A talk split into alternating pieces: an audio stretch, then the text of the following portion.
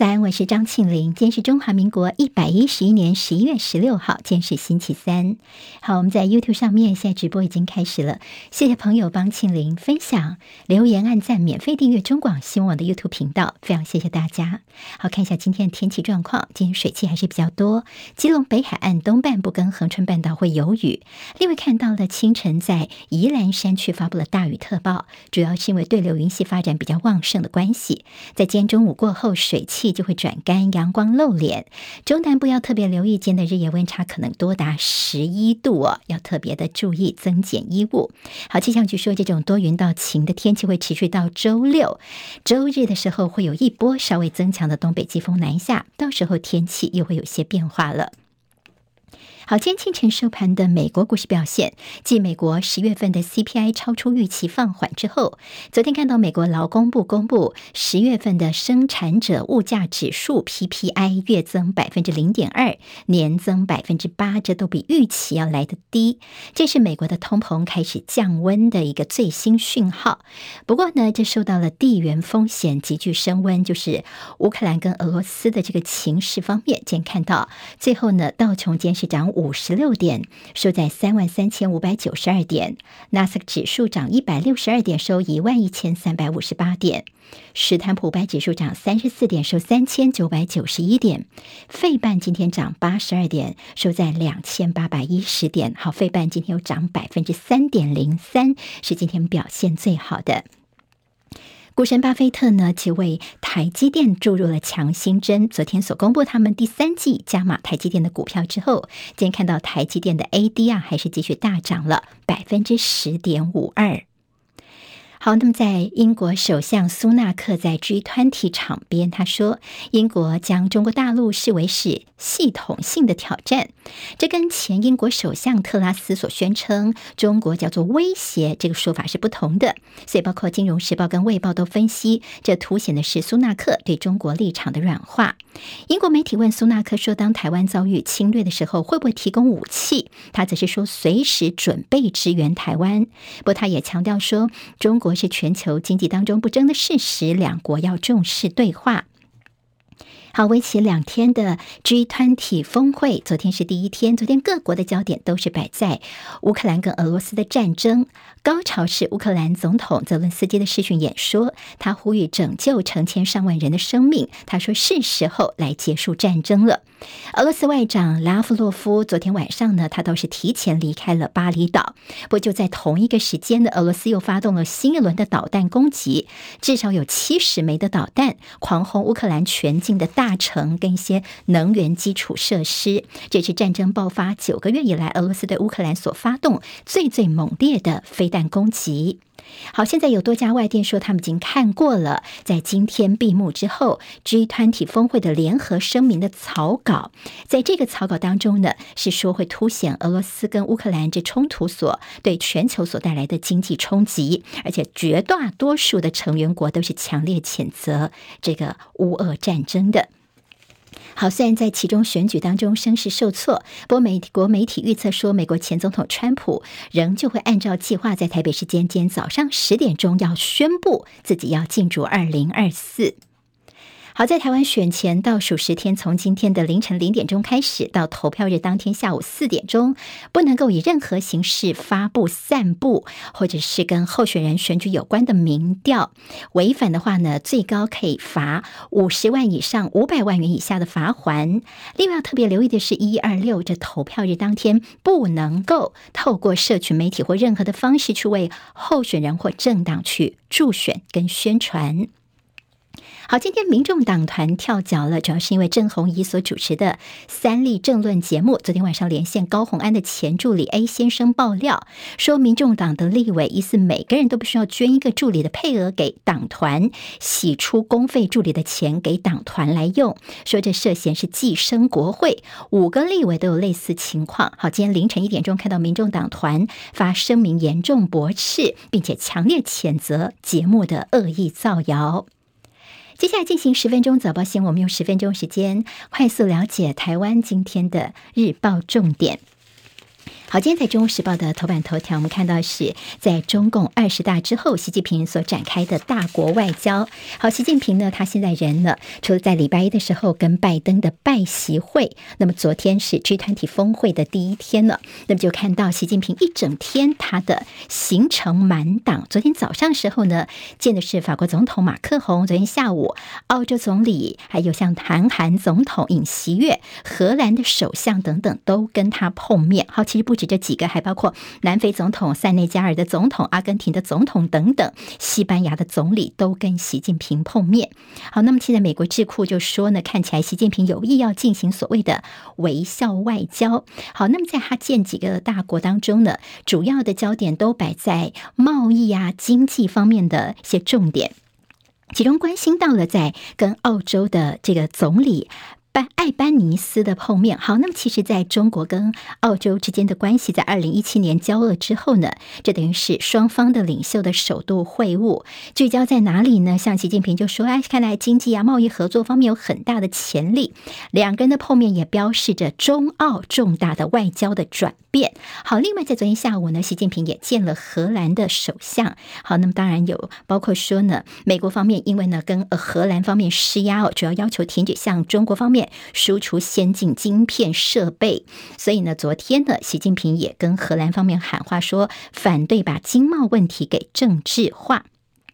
啊，尹锡悦昨天也跟这个习近平大概会面了几十分钟的时间哦。那么他说他愿呃，习近平愿意接受访韩的邀请。好，那么其实，在昨天的这样的一个呃场边之后呢，另外今天十六号，明天十七号，整个焦点会转到这个泰国的曼谷的 APEC 会议哦。好，那么那个时候会看到的是中日之间的领袖，好，岸田文雄跟习近平会碰面。那么到底会谈些什么呢？好，最近会看到说习近平。所谓的展现大国外交、微笑外交这样的一个大国外交秀，也拆解美国围中的态势。好，美国现在其实，在拜习会之后，整个的态度方面，当然希望跟中国方面交好。好，比较代表性的就是美国国务卿布林肯在明年初会访问中国，访问北京。这是蓬佩奥之后，时隔四年访华的美国的最高层级的官员，这是美中关系紧张缓解的一个迹象。好，那么等于说拜习会也。的确是搭起了一个桥梁，但是未来的路依旧是任重道远。今天在联合报的那页说，在拜登对台湾的问题方面，现在看起来拜习会当中还是采取守势。还记得在之前哦，拜登曾经四度明确的表示说，台湾跟乌克兰是不一样的，美国没有派兵到乌克兰参战，但是会介入台海。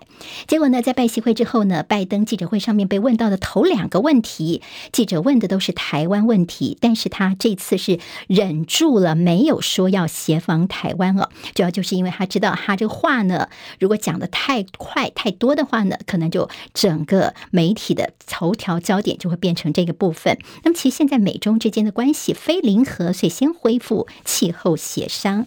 拜协会之后呢，这次高峰会，美中双方都希望能够形成一个稳定的机制。好，媒体看到了一些学者的分析，怎么看美中现在的关系呢？特别是在中国大陆方面，他们的一个通稿说，拜习会谈了什么呢？尤其是拜登呢，他除了说不支持台湾独立，还多说了不支持两个中国，还有不支持一中一台。好，那么在这学者分析说，如果真的是这样的话，这算是一个新的进展哦。那么代表美国对台湾的表述。就是更加的严谨。好，台湾的专家赵春山老师则是说，如果拜登真的这么做的话，这代表拜登做出了重大的让步。台湾该怎么做呢？赵春山老师提醒大家。美中关系缓和之后呢，台湾现在尤其在选举之后呢，你看这传统的抗中保台，美国自己都已经是笑盈盈的去面对人家了。台湾的态度还有我们的做法，要不要做调整？这也是我们可能后续要观察的。好，《中国时报》今天在头版当中有提到，是我们的一个清大教授，他是这工程与系统科学系的教授，叫做叶宗光。这个老师上周呢是应美国的一个邀请，研讨会去看一些核能跟能源安。安全的问题，他也说明了台湾的核能现况。就这会议主持人是一个美国的教授啊，他马上就说：“哇，台湾哦，淘汰核能，这简直是非常的疯狂哦。”好，那么台湾的能源核能的废核问题呢，连美国的学者也说他们看不下去。在联合报今天头版头条关注是全球的人口问题，哈，那么这样的一个八十亿的这个数字，今天看到是在头版头条来关心，哈，现在全球的人口八十亿，那么到底这个八十亿第八十亿人口是诞生在哪里呢？地球上的某一个角落，但是专家市井说，人口变多，再加上现在气候变迁的这个趋势之下，未来在粮食、水源、能源问题恐怕都会恶化，尤其在非洲，气候冲击是最需要金援的。至于印度呢，他们人口在增加，所以明年印度就会超越中国大陆，变成是全球人口最多的国家。好，即便是全球的人口在创新高，但是人口的成长率其实是在每年稳定的下滑的。好，联合国现在预估说，大概全球人口在二零八零年的时候会到高峰哦，那个时候会达到大概一百零四亿人这样的一个门槛。联合报今天在头版，还有今天看到在两大财经报的头版头条，全部都关心的是巴菲特呢。昨天所传出他大买台积电的 ADR，花了台币大概一千两百八十亿元。好，那么长期投资的价值浮现了，这是罕变罕见，巴菲特大手笔的去投资晶片股，所以看到了台积电 ADR。好，昨天涨，昨天也带动台股涨了三百多点。好，现在其实这个巴菲特就是呃。凸显了别人恐惧，我贪婪，他的投资这样的一个做法哦。昨天带动台股的上涨，那么昨天呢，台积电在台湾股价这边是收在四百八十块钱，涨了超过百分之八。巴菲特为什么他的投资我们可以观察呢？因为以他过去的投资策略来说，买进的股票价格未必在最低点，但是如果中长期来看的话呢，看起来都是在一个低点。所以说，台积电到底是不是真的值得投资呢？其实现在说巴菲特投资神山的三大理由，包括有说呢，这个是产业的重要性、获利的成长性跟团队的阵容这三大原因是巴菲特下手的原因。好，另外看到台。台股因为有台积电发威了，有机之谈，现在万五似乎呢，接下来也有机会会看得到了。倒是在联合报今天社论呢，说从外交晶片到选举晶片，台积电在最近所承受不可承受之重。好，那么每次到了，包括美国说他们希望半导体的在地化，其实我们政府蔡政府的积极配合，还有在选举晶片怎么说呢？好，看到之前呢，说在高雄厂刚好陈其迈深陷在城中城大火的困局，所以台积电的消息来冲洗，不本来说是七纳米，现在说要变成是二十八纳米厂。另外在在桃园部分，之前说一纳米，那么这个东西其实台积电没有证实，但是似乎为郑云鹏的选情在拉抬哦，所以现在似乎也变成了选举晶片，对这家公司来说，这叫做不可承受之重啊。中时跟联合今天在内页当中，其实都呃非常关心的是，在我们的选举可能会影响的就是这黑道治国。好，那么被点名的是黄成国。好，黄成国呢，他等于说呢，在蔡英文你高举终结黑金的大旗，但是私底下似乎是扩大黑白共治。好，昨天看到国民党方面提出的质疑哦，说你黑道以后是不是就是居庙堂呢？陈时中阵营说是操作仇恨值。黄珊珊则是说，大家要知道，不要投给黑，也不要投给贪。好，那么其实黄成国呢，昨天他在脸书上面有一个贴文，他就说啊，哎呀，什么黑金什么的，根本就是你国民党过去的一段手法。那他点名了这蒋万安，说你的这个爷爷啊，蒋经国，他说呢，在蒋经国当年呢，国民党曾经指派竹联帮的分子到美国去暗杀江南，你敢说这个蒋经国跟你没有关系吗？好，就扯人家爷爷的事情啊，这是呃黄成国的部分。那么今天在联合报的内页有提到说，这个在台南部分八十八枪的这个案子，台南学甲号。那么现在谢龙介就就这个事情呢，来点名了台南市长黄伟哲，说你是不是中间有什么样的包庇，到现在都没有办法破案。那么中间是因为有你的这个总干事的关系吗？当然，在黄伟哲这边则说，哎呀，这是有人在办阴谋，家在办法官吗？我是尊重大家了。陈世荣昨天在脸书上面他蹭魔兽霍华。华德，他说：“你看我的这个号码是十二号，霍华德呢最近也是拿到十二号，所以他可能是想蹭我的热度。”好，昨天还有一个引起网络上面热烈讨论的是，这个国际会议在台湾进行，那么就有专家，外国的专家问说：“为什么台湾青少年的自杀率这么高呢？”就我们卫福部新建司的司长呢，他则是说：“哦，这是因为台湾的高楼增加了，导致于青少年冲动性的跳楼。”好，那么说原来青少年的自杀增加是因为高楼变多的关系。好，那么这个说法也让网络上面舆论炸锅。自由时报今天在头版当中会看到，他们特别关心的是苗栗哦。好说呢，这七十二年来最有机会的一次，现在希望呢能够回苗栗来返乡投票，希望能够翻转选情。另外看到就是软脚虾建筑物能够硬起来的新版耐震设计这样的一个新的规定，怎么做呢？好，今天自由时报大家可以参考看看。好，那么当然在选情部分呢，就是绿手执政的七县市，蓝则是要拼北北基桃全上。好，现在在绿营方面，民进党呢先把重中之重放在桃园呢。好，那么在高雄，呃，在高虹安的部分呢，昨天周刊是继续的爆料。那么高虹安对于他的这个助理门风波呢，似乎还是有相当多的让大家觉得，包括说是不是呃助理请一个小时的防疫照顾假也被讨全薪等等，所谓惯老板的。争议依旧存在。